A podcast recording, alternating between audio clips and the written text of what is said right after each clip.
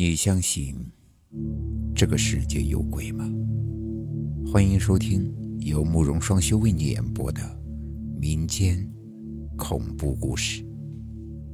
今天要给大家讲的故事叫做《房客》。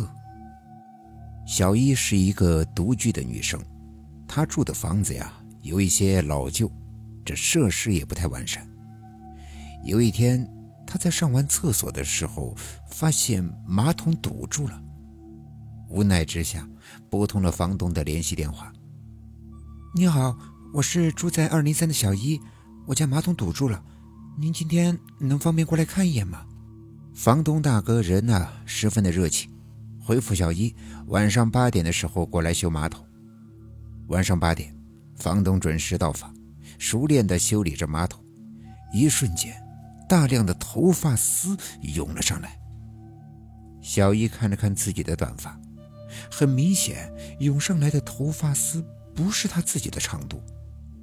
正当他疑惑的时候，房东憨笑着说道：“哎，你看看，一定是上一个租户给弄的，太不小心了。”修理完毕，小伊谢过房东。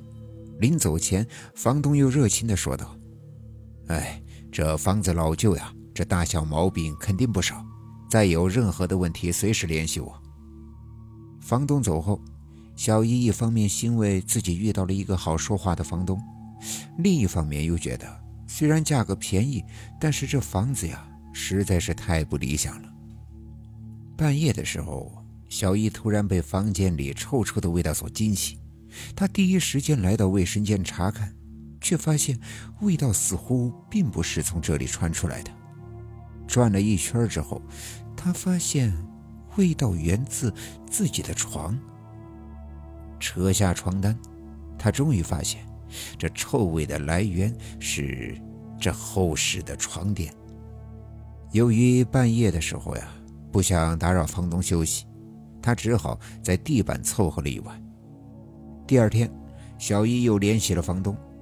诉说了床垫有臭味一事。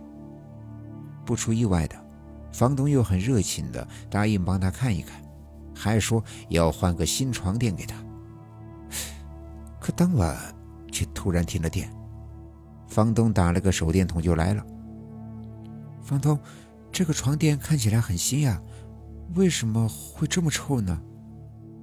小一百思不得其解。看来。是到日子了。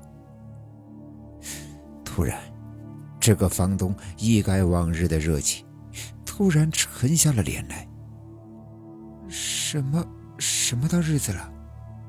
借着手电筒的光，小姨发现房东的脸上透露着诡异的笑容。床垫里的肉线坏了，我现在准备换一个新床垫。